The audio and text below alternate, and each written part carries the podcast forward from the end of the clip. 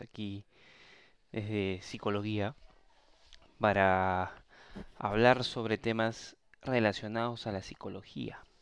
¿sí? Eh, he demorado un poco en, hacer este, este segundo programa por algunos temas eh, de tiempo. Pensarán que aunque esté en cuarentena, eh, también estoy en otros proyectos, pero también quería mejorar un poco el tema del, del contenido de este podcast. Agradeciendo a todos los que han podido escucharme en el primer podcast. Eh, ya, habrán, ya habrán escuchado de qué trata, de qué es lo que quiero em, comunicar a todas las personas que estén conectados, conectadas. Y como les, les había comentado ya en el primer podcast un poco acerca de, lo que íbamos a hablar, un poco de coyuntura, acerca de la psicología en estos tiempos de coronavirus, quería hablar un poco acerca de, del coronavirus. Ese programa es cómo sobrevivir a la cuarentena. Aquí en Perú y probablemente en muchos países, no solo de Latinoamérica, sino también del, del mundo, estamos pasando por una crisis sanitaria el coronavirus se ha extendido y ha llegado prácticamente a todo el mundo.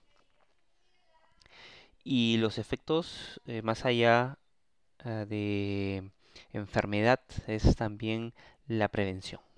¿no? Cómo hacemos que menos personas se puedan enfermar. Porque hay un porcentaje de estas personas que podrían entrar a cuidados intensivos y otro porcentaje que de cuidados intensivos pues eh, van a morir, ¿no? El coronavirus eh, llega a todos, no hay distinción de sexo, de edad.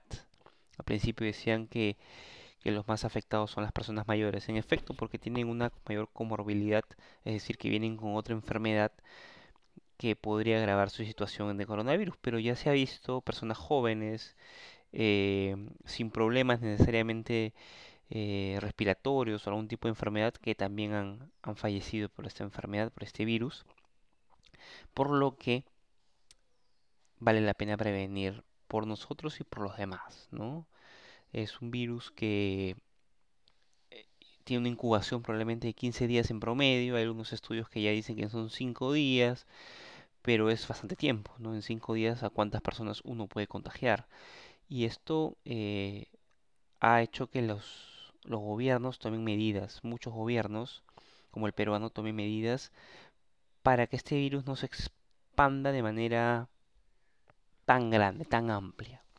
Sobre todo en los países latinoamericanos, donde muchos de, estos países, de nuestros países, tienen claramente un déficit de atención en, la salud, ¿no? Su salud, eh, la salud es muy precaria Em, si en el día a día vemos personas en los hospitales em, probablemente durmiendo en pasillos, siendo atendido en pasillos porque ya no hay camas, eh, las citas para, para algún médico dentro del, del aparato estatal de salud se demoran meses.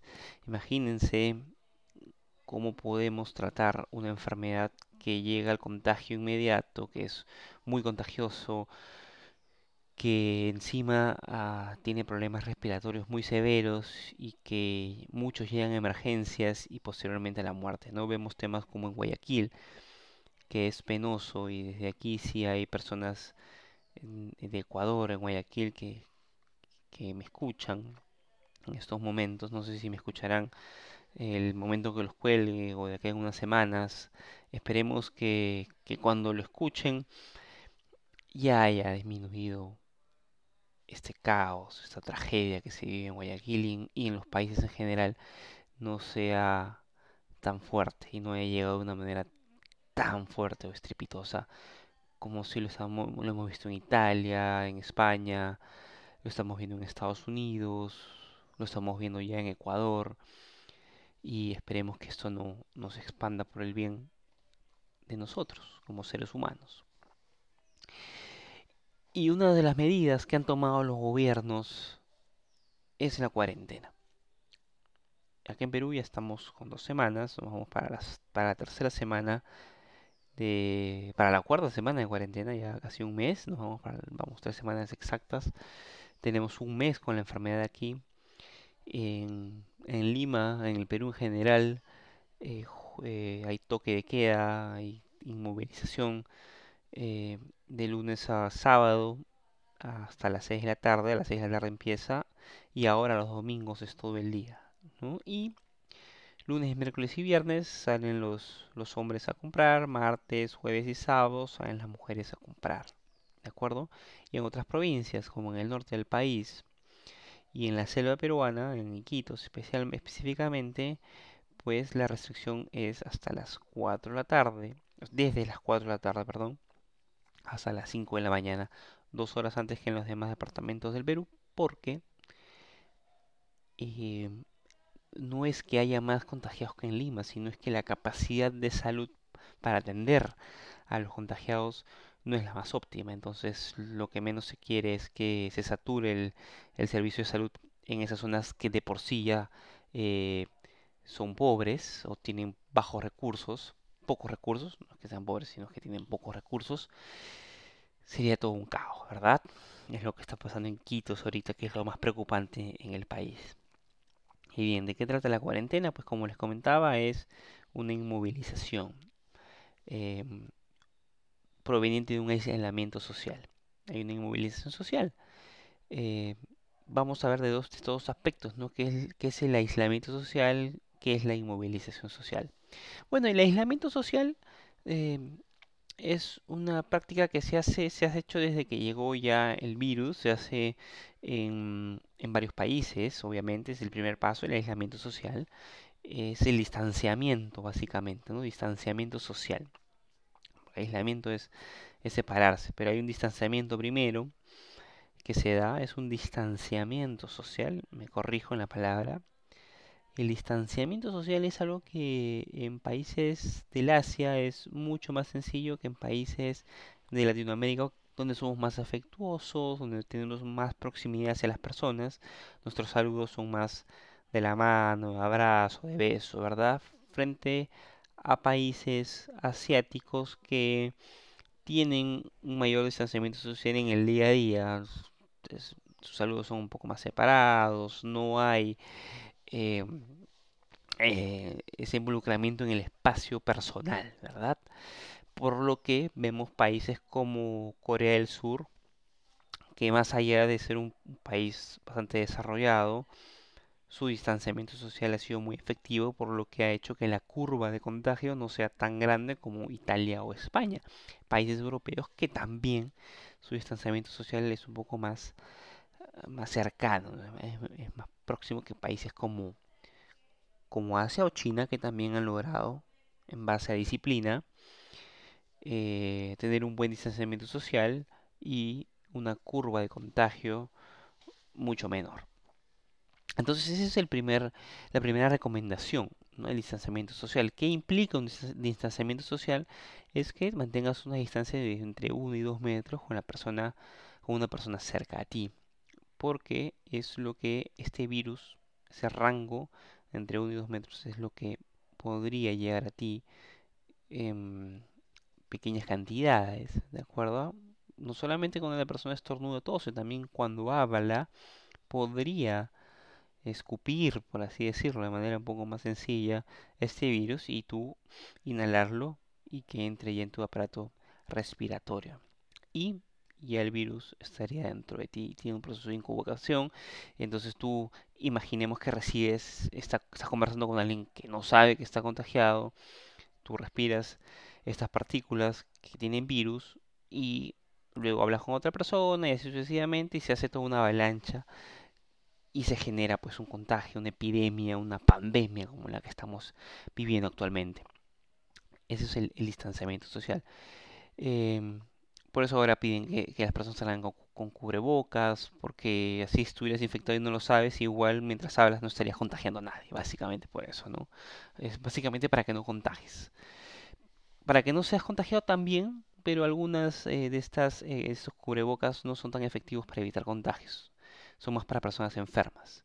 Eh, en este momento de epidemia en, en, el Perú y en muchos países de Latinoamérica se está tratando como si todos estuviéramos contagiados. ¿De acuerdo? Entonces por eso es obligatorio el uso de cubrebocas, para no contagiar, entre comillas, a cualquier persona. Y mantener una distancia de un metro para reducir un poco el porcentaje de contagio. Bien, eso es un poco de lo que es el distanciamiento social. Em, y este distanciamiento social, que fueron los primeros días en, en, que vino el, virus, eh, se propagó, cerraron colegios, porque los niños son un foco infeccioso bastante importante para cualquier enfermedad, porque ellos son los que más contacto tienen, juegan y están en, eh, viven plenamente jugando y, si pensar que se van a contagiar, El niño siempre juega, se divierte y busca divertirse. Y en ese en esa necesidad de divertirse, de jugar, pues ah, no sé, agarra cosas que pueden estar contaminadas, se las mete en la boca, se contagia, contagia a otros, etcétera, etcétera, etcétera. Por eso lo primero que hacen es cerrar colegios. Se cerrado universidades y luego, cuando empezó a ascender la curva de contagios, eh, se puso en cuarentena el país. Primero eh, una cuarentena en donde no se salía a partir de las 8 de la noche, luego se bajó a las 6 de la, de la tarde, como les comentaba, pero una cuarentena. Y solamente a salir para hacer algunas compras de primera necesidad. ¿no? Cerradas discotecas, cerrados restaurantes, cerrados bares. No hay em, esta sociedad en donde te reúnes con tus amigos a tomarte una cervecita, en donde sales a comer. No, porque eso sería un foco infeccioso. Entonces estamos en nuestras casas, entonces la gente trabaja desde sus casas, muchos de ellos, entonces convivimos con esa gente, con estas personas para, con las que vivimos en el día a día y que generalmente las veíamos en las mañanas, los llevábamos al colegio, nos íbamos a trabajar y luego en las noches los volvíamos a ver y compartíamos algunos momentos, ahora esos que eran 4 o 5 horas al día se han vuelto 24-7. 24 horas al día los 7 días de la semana. ¿De acuerdo? Em, estamos día a día con estas personas. Pero ¿para qué sirve esta cuarentena? Eh, ¿Por qué tengo que hacer la cuarentena? Como ya lo indiqué, para reducir el número de contagios. No es para eliminar la enfermedad, es para reducirla, para que eh, las personas que se contagien, habrá un porcentaje que llegue a hospitalización y haya una cama. Y si llega a unidades, a unidad de cuidados intensivos, haya otra cama, haya un respirador para esa persona y pueda salvarse. Y la curva de el índice de mortalidad disminuya. Va a haber fallecidos, van a haber. Cada sistema inmunológico funciona de manera distinta, lamentablemente. ¿no? La digo lamentablemente porque hay muchos que sin tener una enfermedad lamentablemente van a pasar por este vía crucis hasta la muerte, ¿no? Entonces, em, ese es un tema, ¿de acuerdo? La enfermedad, hasta que no haya una vacuna, va a estar en el, en el aire y el distanciamiento social va a ser, ah, cuando acabe la cuarentena, el distanciamiento social va a seguir siendo el modo en que debemos de comportarnos. Probablemente eh, no se aperturen todavía cines, mm, los aeropuertos todavía se mantengan cerrados por un buen tiempo, este, los restaurantes de repente funcionarán los deliveries, no lo sé. Eh, se verá la forma de que el, a pesar de no estar encerrados todo el tiempo, no haya, ah, se reduzcan las necesidades de poder tener contacto social, porque no sabemos ni sabremos quién está enfermo. Dicho esto, todo esto, lo que acabo de comentar, esta cuarentena, es, eh, esta enfermedad, este virus del, eh, coronavirus, em, trae algunos problemas psicológicos, ¿no? Y eso es lo que vemos aquí dentro de psicología. Este podcast dedicado al tema de psicología quería hacer un preámbulo sobre lo que es la enfermedad y lo que estamos viviendo actualmente en muchos países latinoamericanos, en el mundo en general, pero, ¿qué relación tiene con la psicología? Bastante. Eh, número uno, porque cambia nuestros hábitos. ¿Verdad? Eh, no estamos acostumbrados a, a estar encerrados todos los días. Lejos de los amigos y de la familia, ¿no? Porque antes podías estar encerrado, pero vas a visitar a tu familia, te das una vuelta, cambias de ambiente. Ahora nuestro ambiente, nuestra rutina es casi la misma en el mismo ambiente. Si salimos a comprar, salimos casi a los mismos lugares a comprar, a un mercado, un centro comercial, que es el más cercano a donde vivimos. ¿Sí? Eh, no vamos más allá. Entonces, em, esto afecta a nuestra psicología, nuestro, nuestra salud mental. Em, el tener a los niños todos los días, el estar trabajando mientras tenemos que cuidar al niño, mientras tenemos que cocinar, porque probablemente tenemos que hacer muchas más cosas ahora, o el, el que ha estado desempleado, la preocupación de, oye, ¿y ahora en qué momento me voy a reincorporar al ámbito laboral? ¿No? ¿Y qué hago mientras tanto? Porque mando CVs, pero no las empresas todavía no saben cuándo van a empezar. Entonces, y eso involucra, no es que quiera trabajar necesariamente en solamente eso, sino tengo que vivir de algo. ¿no? Tengo que generar dinero para poder pagar alquileres, pagar eh, agua, luz, teléfono, etcétera, etcétera, varias responsabilidades que uno tiene que, que pagar. Entonces vienen las preocupaciones. Eh, viene las personas hipocondríacas, eh, personas que piensan tener también el virus. Este, por eso hace muchos descartes, ¿no? Hay un 10% de personas que hacen el, test y son, y son em, diagnosticadas con COVID, ¿no? Con coronavirus. Solo el 10%, imagínense, todo el 8-80% no ha tenido, ha tenido síntomas similares probablemente y muchos otros eh, pensando que tienen. Y eso nos lleva a, a no querer salir de nuestra casa por no querer contagiarnos y nos lleva a encerrarnos más, ¿no? Pero es un encierro con miedo, ¿verdad? No es un encierro, ah, qué divertido, voy encerrado, es un encierro con miedo de qué va a pasar. Y este miedo eh, es un miedo al futuro, es un miedo a qué va a pasar cuando acabe todo esto, no solamente ahora. ¿Qué va a pasar cuando acabe esto? Las economías estarán bien, conseguiré trabajo, me botarán del trabajo. Eh, ¿Qué pasará? Es un miedo al futuro que produce ansiedad, que produce depresión. Si tú ya eres ansioso de por sí, si tú ya eres una persona que sufre de depresión ya diagnosticada, pues es un ambiente muy, muy propicio para desarrollar un poco más de depresión, de ansiedad, ¿no? Eh, es complicado para estas personas, para niños o personas con autismo. Felizmente aquí en Perú el presidente ha, dicho que eh, las personas con autismo pueden salir unos minutos a, dar una vuelta, cerca de la casa, claro está, porque eh, es complicado, ¿no? Es un, parte de esta enfermedad no puede estar encerrado mucho tiempo porque la ansiedad es por mil y, hay un tema de hiperactividad que podría resurgir en la persona y no puede estar quieta y no puede estar encerrada mucho tiempo porque no es no es bueno para, para las personas con autismo ¿no? entonces em, hay una disposición por eso menos mal pero no solo eso no hay personas con, con ansiedad hay personas con con depresión que sufren el día a día. Y esto es algo que se va a tener que ver eh, en todo momento. ¿no? Cuidar la salud mental es una prioridad también, debería ser una prioridad. En China, por ejemplo, se hicieron eh, manuales de cómo llevar la cuarentena para em, disminuir la tensión, la ansiedad y la depresión. Importante, importantísimo. Eso también deberían hacer, hacerlo los países en general, porque vivir encerrado es, eh, puede ser traumático para muchas personas, ¿no? Puede y es traumático para muchas personas. Entonces, ¿es normal sentir hipocondria? Sí, es normal pensar que uno se puede enfermar, es cierto. Es normal tener este miedo al futuro, por supuesto. Es, es, es, un mecanismo de, de supervivencia, ¿no?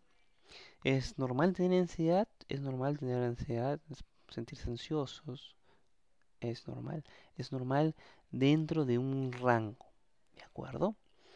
Dentro de un rango específico en donde este rango no te lleve a dejar de dormir, por ejemplo, o sea, tener problemas de sueño, a pensar negativamente constantemente, a generar una depresión, ¿de acuerdo?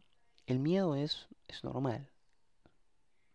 Lo que no es normal es sentir miedo, sentir un miedo descontrolado, ¿verdad? Eso sí no es normal. Y eso se puede dar porque em, nos preocupamos mucho por la enfermedad y por nuestro futuro, sí, pero también porque en cuarentena y encerrados nuestros estilos de vida cambian, ¿de acuerdo? Simplemente caminar de lunes a viernes o cualquier día de la semana, caminar unos 20 minutos, 30 minutos, mientras vas al trabajo inclusive, ya es un poco de ejercicio, ¿verdad? Este, ver noticias que no sean de enfermedad, ver eh, algo de entretenimiento en la televisión, eh, relaja de alguna manera, ¿verdad? Tener un trabajo definitivamente te mantiene tranquilo. Entonces nuestros hábitos de vida del día a día cambian. Entonces, ¿qué es recomendable para bajar estos temas de, ansiedad? Estos temas de miedo al futuro. ¿Qué es lo que yo podría recomendarles a ustedes? Que están en la incertidumbre de qué va a pasar. Eh, que están con ese ¿hasta cuándo? ¿Verdad? Es el momento de que podamos vivir el presente. ¿De acuerdo? Y tampoco es vivir el presente, ah, me tiro en mi cama y duermo todo el día. Hasta que esto pase. No, eso sería un pequeño síntoma de depresión probablemente que, que no deberíamos llegar ahí, a ese extremo. ¿Qué les recomiendo yo? Hacer un ejercicio al día. Un poco de estiramiento, correr en el sitio, eh, elongarse, hacer un poco de yoga, este, o sea, abdominales, etcétera, aunque sea media hora al día, ¿de acuerdo? Es, ¿Por qué? Porque hacer ejercicio nos genera endorfinas que nos permite tener eh, una visión del, del mundo un poco más positiva, ¿de acuerdo? Los ejercicios súper buenos por eso. Otro es la alimentación. ¿Qué estamos comiendo? ¿De acuerdo? No vamos a hacer puros carbohidratos todo el día, todos los días, no, nada de excesos. Comer un poco de fruta siempre es bueno. Eh, balancear nuestra alimentación, ¿de acuerdo? No siempre todo es frituras. yo amo las frituras, ¿eh? ¿eh? pero tengo mi esposa que es está en mentalidad fitness, en mentalidad de hacer ejercicios. Entonces, por ahí, este, no es que no le gusten las frituras, ¿eh? se los ha dejado, pero igual em, le, le gusta comer saludable. Entonces, como que balanceamos nuestra comida mayormente saludable, eh, porque yo también tengo que ser eh, responsable en mi alimentación y decir, claro, me gustan las frituras, pero no es el, el momento de exagerar en tema de frituras. Hay que balancear un poco la alimentación para sentirnos mejor. La alimentación implica mucho en tu salud mental. ¿De acuerdo? muchas enfermedades de mala alimentación que dañan también la salud mental. ¿De acuerdo? Entonces una buena alimentación va a involucrar también un buen estado de ánimo, por ejemplo. ¿Sí? Comer frutas nos va a permitir, o verduras, nos va a permitir también, frutas y verduras nos van a permitir también que nos sintamos mejor con nosotros mismos. Muchas grasas en las noches, por ejemplo, va a hacer que tengamos mal sueño y que no amanezcamos, que amanezcamos probablemente no de buen humor. Y vemos una noticia por ahí que nos ponen dos semanas más de cuarentena y nos vamos a sentir mal. ¿De acuerdo? Entonces, a cuidar la alimentación, a hacer algo de ejercicio, a dejar de ver tanta noticia. ¿De acuerdo? Si nos afecta, no veamos noticias todos los días. O veamos una hora o dos horas a lo mucho. Y después dediquémonos a eso que siempre nos quejamos o nos quejábamos cuando teníamos, cuando no teníamos tiempo. Eh, quería escribir un libro. Ah, pero no tengo tiempo. Trabajo de 8 de la mañana a 6 de la tarde y llego a mi casa a las 8 de la noche. Y llego cansado y no tengo ganas de escribir. Los fines de semana solo quiero descansar. Ok. Hay tiempos ahora para poder acabar ese libro que siempre quisiste acabarlo. O escribir uno. No lo sé. Pintar, pasar el tiempo con tus hijos. Yo he aprendido a cocinar en esta cuarentena más que antes. Antes había algunas cositas, ahora sé más, hasta postres estoy haciendo. Eh, tenemos la suerte que tenemos una tecnología ahí al costado que nos permite hacer lo que querramos hacer, lo que siempre quisimos hacer. Estoy haciendo un podcast ahorita gracias a eso. Antes habían excusas, ahora no las hay. Hay tiempo. Aprovechemos ese tiempo. No como una obligación de que, ay, ¿y ahora qué hago? No, tampoco nos pongamos en esa situación, pero uno va a decir, pero yo no, yo no, yo no quería hacer nada nunca, solo quería descansar. Pues descansa. Haz tus obligaciones de casa y luego descansa, ve televisión, ve una película, no lo sé. No es que tengas que dedicarte a hacer algo. Haz algo que te guste. Y me dice, no, Oscar, a mí me gusta jugar pelota. Uy, eso está complicado, ¿verdad? Reemplázalo por algo. Si tienes un play ahí, juega. Mira partidos de fútbol. No lo sé. O tira la pelota, la, patea la pelota con la, con la pared. No lo sé. Busca una forma de entretenerte. No caigas o no caigamos em, en, en este vacío de que, pucha, tengo nada que hacer, no me siento útil, no quiero nada. No, no caigamos en este, em, en este pensamiento derrotista, ¿no? Eh, y cuando digo vivamos el presente, o cuando dije vivamos el presente, me refiero a que no estemos preocupados en qué va a pasar después, porque nadie lo sabe. O sea, no quiero ser malo, pero esta enfermedad puede durar un par de meses más, como de repente en dos semanas esto disminuye y podemos vivir, no sé si como antes, como hace un mes, pero sí eh, moderadamente mejor ¿no? que, en, esto, en esta cuarentena. Entonces, eh, no sabemos qué va a pasar, pero podemos hacer planes para cuando esto acabe. Eso sí podemos hacer. ¿No? Tú y yo, que, que no tenemos un trabajo fijo, pues repotenciar nuestras, eh, nuestros proyectos, tenemos el tiempo para hacerlo, em, mejorarlos, ¿por qué no hacer otro proyecto en el camino para decir, ah, cuando termine la cuarentena, pum, lo saco el primer día o, la semana, no lo sé. Pero ya tenemos un plan. Tengamos un plan A, un plan B, un plan C para las posibles situaciones que esta cuarentena, esta enfermedad, este, este coronavirus nos traiga. ¿De acuerdo? Y, y en tiempo en eso, en decir, ah, mira, si pasa esto, bueno, voy a hacer esto. Ese es un mejor pensamiento que, pucha, no sé qué va a pasar después, y si no tengo trabajo, y al final no hacemos nada. ¿Sí? Y al final nos sentamos en el sofá o nos tiramos a la cama a llorar y decir, ¿qué va a pasar después? Pues hay una parte que no depende de nosotros, eso está claro. Nosotros no manejamos la economía del país y nosotros no podemos decir, eh, mañana empiezo a trabajar y así va a ser. Eso es cierto. Hay algo externo del que no dependemos, pero también hay oportunidades de maneras internas que nosotros podemos hacer para combatir. Y hagámoslo. No nos quedemos de los brazos cruzados esperando que, que todo se solucione y que podamos conseguir trabajo mañana. Veamos opciones. Eh, no sé, hay cursos online que podrían ayudarnos a aprender nuevas cosas y, quién sabe, hacer algún proyecto propio en base a eso o postular trabajos en base a eso y cambiar nuestro nuestro rumbo de vida, ¿no? O sea, veámoslo desde un punto de vista también un poco positivo. Tú que te parabas quejando de tu trabajo, de que odiabas lo que haces, bueno, pues de repente vas a dejar de hacerlo y vas a hacer algo que te guste, pero hazlo, proyectate en hacer algo que te guste. Entonces podrás desarrollarte en algo que te gusta. Ya nos damos cuenta que las cosas cambian de la noche a la mañana. Y que y que la vida es una.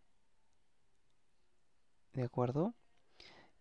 Y que debemos tener proyectos para poder salir adelante y hacer algo que nos guste. Y que cuadren con el mercado también, ¿no? Porque a veces podemos hacer algo que nos guste y no cuadra con el mercado y, y no es como esperábamos, ¿no? Tenemos tiempo para investigar, que es trascendental e importante el tema de investigar, que si lo que vamos a hacer va a tener algún impacto aunque sea mínimo. ¿De acuerdo? No es hacer por hacer las cosas tampoco. Planificar es muy importante. Hablar con amigos. Hablemos con nuestros amigos. Sé que no, no a menos que tengas un roommate, dice tu amigo, nuestros amigos están un poco lejos físicamente. Entonces, llamémoslo, eh, llamémosle por, por celular, hablemos, conversemos. Eh, sigamos en contacto. Pero también hay algo muy importante, que es hacer rutinas, ¿no? Tratar de esquematizar un poco cuál va a ser tu día, cuál va a ser tu semana. No tiene que ser exactamente así, pero tener una idea de qué vas a hacer para no sentirte inútil, es la, forma, ¿no? Que, no, que, no, no, tienes nada y, no hacer nada. Y a veces la, hay tanto tiempo tanto tiempo que uno deja y patea muchas veces eh, los proyectos, ¿no? Ah, luego después todavía tengo 15 días de cuarentena. Llega el 15 y no hiciste nada. No, organízate, esquematice un poco tu día a día. Eh, ¿Qué cosas importantes tienes que hacer por día? Ponte objetivos diarios, objetivos cada 2, 3 días, cada semana, no lo sé. Trata de organizarte de la mejor manera. Cada persona, cada individuo es distinto.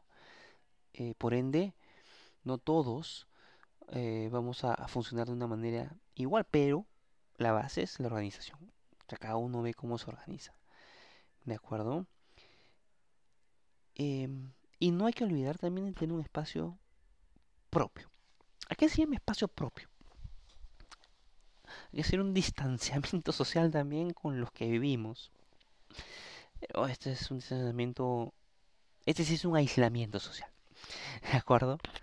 así lo vamos a llamar. No es un distanciamiento, sino un pequeño aislamiento. Hay que tener tiempo para nosotros mismos. Estamos todo el día con las mismas personas. Eh, yo estoy casado, tengo mi esposo vivo con ella, todo el día la veo. Pero tengo mis momentos en donde yo estoy en la sala, y está en el cuarto, viceversa. Y eh, como ahora estoy alejado haciendo y grabando este podcast, y ese es un momento para mí un momento y me relajo y pienso en cosas mías y, creo algunas cosas de algunos proyectos mientras ella trabaja en otro lado y no nos hablamos mucho por un par de horas y está bien, es saludable. Si no tienes un proyecto, enciérrate y mira una película tú solo. O piensa, relájate, mira tus proyectos, juega en tu celular, no lo sé. Tengo un tiempo para ti. ¿De acuerdo? Tengo un tiempo de conocerte un poco más también. Es un buen momento para conocerte un poco más, para meditar si así lo quisieras hacer. La meditación es súper sencilla. Simplemente 5 o 10 minutos al día de meditación, súper esencial. Y es difícil, es difícil, ¿eh? No es fácil estar meditando 10 minutos porque aunque no querramos, nosotros en el estilo de vida que usualmente tenemos es estar ocupados todo el tiempo. Pegados a un celular, aunque sea. Pero ocupados. Y meditar es desconectarte de todo. Ponen con 5 minutos primero. En YouTube, en Spotify, si ustedes tienen, ahí tienen algunos, alguna música para meditar. Ponen 5 minutos de pura respiración. Solamente se escuchen, escúchense y y, hagamos meditación. ¿Qué les parece? Eso sería interesante que hablemos de la meditación en el próximo programa. ¿De acuerdo? Va a ser un punto importante porque podríamos meditar unos 5 minutos empezando el programa y luego ya hablamos, no sé si de la meditación o de, algún otro tema, em, para, para entender un poco, para, para, para que puedan intentarlo en casa. ¿sí? Lo pueden hacer solos, lo pueden hacer acompañados. Eso lo, lo, hacemos. Es super, la técnica es súper sencilla, pero mantenerte en meditación no es tan sencillo. Pero es, es normal que no te que te desconectes. E, es súper normal. Al principio es súper normal. ¿De acuerdo? Entonces, ese es un punto que voy a anotar acá para que el próximo programa podamos empezar con meditación. ¿De acuerdo? Y nada, em, ya, va, ya terminando este programa. Los programas trato de que duren cerca de 40 o 45 minutos. Eh, se puede extender un poco más, pero la idea es, es ese rango entre 40 o 45 minutos. Y, y, la idea de ese programa era un poco eso. Era un poco eh, comentarles un poco cómo, cómo es lo que yo vivo ahorita, cómo es lo que vive un poco el país, en Perú. Eh, qué, qué, es lo que podemos sentir. Lo importante estar en conexión con nuestros sentimientos y con los sentimientos de los demás. Eso es súper es importante, es empatía. ¿De acuerdo? No todos nos sentimos igual, no todos tomamos igual esto. Desde que vives, alguien vive solo, hasta que hay gente que vive con mucha gente también. ¿Ok? Imagínense cuán poco espacio uno puede tener. Hasta niveles socioeconómicos. Que afectan mucho y que preocupan mucho. Y muchos me dirán, ah, qué fácil, ¿no? Qué fácil dejar de pensar en esto cuando tengo que alimentar a mi familia. No es fácil, pero una cosa es estar preocupado y con sentimientos de negatividad y no hacer nada. Y otra cosa es ponerte las pilas y, ver qué haces. ¿De acuerdo? Son dos partes muy distintas. Eh, mucha gente se debe al abandono, se pone a llorar. Si eso te sirve para empezar a hacer tus proyectos, enhorabuena. Pero si eso te sirve para que el día siguiente sigas llorando, te sigas lamentando de lo que pasa, de algo que tú no tienes control, ¿eh? O sea, la enfermedad, tú no, tú no controlas la enfermedad, tú no controlas la pandemia. Tú no sabes hasta cuándo va a acabar.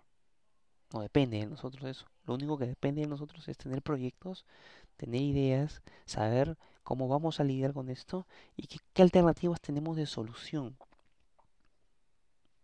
Las pocas que tengamos o las muchas, ponerlas sobre la mesa y ver cuál nos conviene más. ¿De acuerdo? Eh, juntarte con tus amigos, hablar con ellos, compartir el tema, oye, pucha, no sé qué hacer. Y, probablemente no seas el único. Y quién sabe, de repente creas ahí algo importante con varios amigos y, formas algo interesante, no solamente un grupo de apoyo, sino también algún proyecto en conjunto, ¿no? De repente hay alguien que tiene el dinero para invertir, tú tienes las ideas o viceversa y sale algo interesante en estos momentos y lo ponen en práctica. O si estás trabajando, enhorabuena, ¿no? Enhorabuena. Em, eso es un poco lo que hay que hacer. Pensar en que esto va a acabar algún día. Definitivamente, tiene un, tiene un tiempo de fin. De acuerdo, estamos en una época donde se puede saber más o menos que en un año ya esto se va a acabar. O sea, me refiero a acabar en el sentido no de la cuarentena, sino del virus. Pero que unos meses en la cuarentena probablemente ya termine, en unas semanas digo yo, y que poco a poco empecemos a, a, retomar nuestra vida, que no será igual que hace un mes o dos meses, eso demorará un año por lo menos, o sea que haya una vacuna, pero que sepamos que esto va a acabar. Y, y tomemos las precauciones del caso y hagamos caso al gobierno y no nos hagamos los vivos de salir por salir poner excusas para salir sin necesidad. Es no solo nuestra vida, es la vida de la gente que queremos. Y eso es importante tenerlo en cuenta. ¿De acuerdo? Este, yo una vez más les agradezco por ese tiempo. Si tienen algún comentario, eh, alguna duda de este programa o algo que agregar o algún tema específico que ustedes quisieran abordar, me lo dejan en los comentarios. Estamos en Ya estoy, ese programa. Digo estamos, pero en verdad lo estoy manejando yo, así que ya estoy. Este programa ya está en Anchor, pero también está en ebooks, ¿de acuerdo? Está en Google Podcast está en Spotify. Entonces, psicología la pueden encontrar en cualquiera de estas de estos podcasts, estos canales, este podcast. Entonces, eh, déjenme los mensajes en donde, desde donde lo están escuchando y haremos ese tema en la próxima sesión o si no yo te traeré mientras la gente empieza a conectarse con este con este programa em, pueda, pueda yo traer algunos eh, algunos temas. Lo que sí seguro es que el siguiente programa que va a ser esta semana que va a ser el día miércoles podamos iniciar con una pequeña meditación de 5 minutos de acuerdo yo pondré una música de fondo y empezaremos a meditar cinco minutitos y ver qué bien, qué bien se sienten después. ¿De acuerdo? Muy bien. Muchísimas gracias. Espero sus comentarios. Espero lo recomienden también. Y si tienen alguna sugerencia, algún comentario adicional, alguna duda, no sé, eh, no tengan miedo en comentarlo, en decirlo, porque encantado de poder absolver sus dudas. Eh, me despido, yo soy Oscar Quevedo y esto fue Psicología. Hasta una próxima oportunidad. Gracias.